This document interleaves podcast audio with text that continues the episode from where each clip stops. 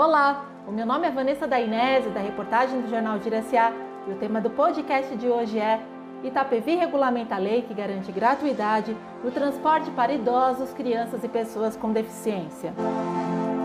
A Prefeitura de Itapevi regulamentou a lei que garante gratuidade no transporte coletivo municipal para idosos, crianças e pessoas com deficiência.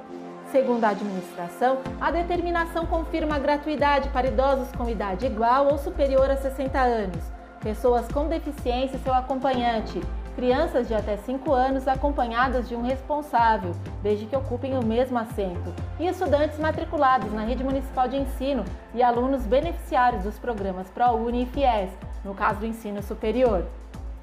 Idosos com mais de 60 anos podem embarcar pela porta da frente ou pela porta traseira do coletivo, desde que apresentem documento de identidade com foto. Já as pessoas com deficiência devem apresentar a carteira de identidade com a identificação do CID. Os estudantes devem apresentar o passe livre, que é concedido aos alunos matriculados na rede pública de ensino municipal e também aos beneficiários do ProUni ou FIES, no caso do ensino superior.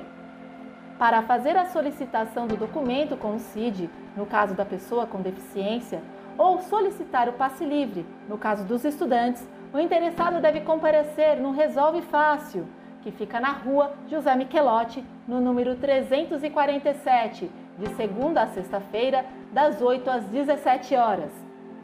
É importante ressaltar que o decreto de Itapevi só é aplicável em ônibus da rede municipal ônibus intermunicipais, trens ou metrô seguem a legislação estadual, que prevê gratuidade somente a partir dos 65 anos. Para mais informações da região oeste da Grande São Paulo, acesse o nosso portal de notícias no www.girasa.com.br. Até mais!